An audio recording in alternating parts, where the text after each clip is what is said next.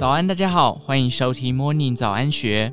今天礼拜二，我们一起来关心投资理财的相关讯息。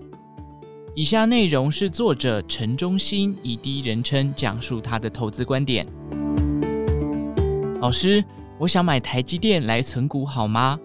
这个问题是我在最近一两年最常被问到的存股标的之一，询问度第二高的就是金融类股。关于台积电的存股问题，市场上的分析师有各种不同的看法。众所周知，台积电是我们的护国神山，其地位不用我多说。从二零二二年三月二十一日的《经济日报》新闻标题“外资卖，散户减，台积电持股人数达一百二十二万，再创新高”，即可看出台湾投资人对护国神山的支持度。报道中有特别提到。比较三月十一日与三月十八日集保户股权分散表，可看见持股一千张以上大户减少十人，而持股一张以下的散户人数增加四点八万人，可见台湾散户投资人对台积电的热爱。在这边，我要特别强调一个观念：电子类股与生技类股是不适合做长期投资的。理由很简单，因为这两个产业的变化速度太快。你现在看到的荣景，几年后可能就不复存在了。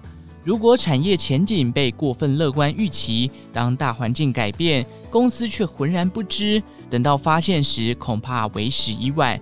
此时就很可能步入衰退的窘境。因为你做的是存股，属于长期投资，所以如果你买到产业变化速度快的公司，万一新的技术或新的趋势出来，公司没有因环境改变而做出调整的话，你手上的持股就会大跌，而且可能很长一段时间，甚至永远都回不来了。可想而知，公司在营运不好的情况下，又怎么会发出好的股利呢？这样就得不偿失了。我永远记得，一九九九年我才刚入行两年，我们公司一位分析师解盘时说道：“现在光碟片市场很热，但也才刚起步而已，未来荣景可期。除了 CD、VCD 以外，将来 DVD 规格统一后会全面量产，商机无限，前景可说是一片大好。而现在这个时间买来长期投资，保证几年后一定大赚。”当时中环、莱德是光碟片的龙头，也算是绩优股。莱德当时股价最高来到三百五十五元，也是历史新高。如果你当时买进莱德长期投资的话，到如今股价不到十元，近十年的配股是零元，一毛钱都没有配到。这就是典型的赔了夫人又折兵，股利没赚到，连股价也赔了一屁股。长期投资一家公司，一定要有一个观念，那就是这家公司要非常稳健。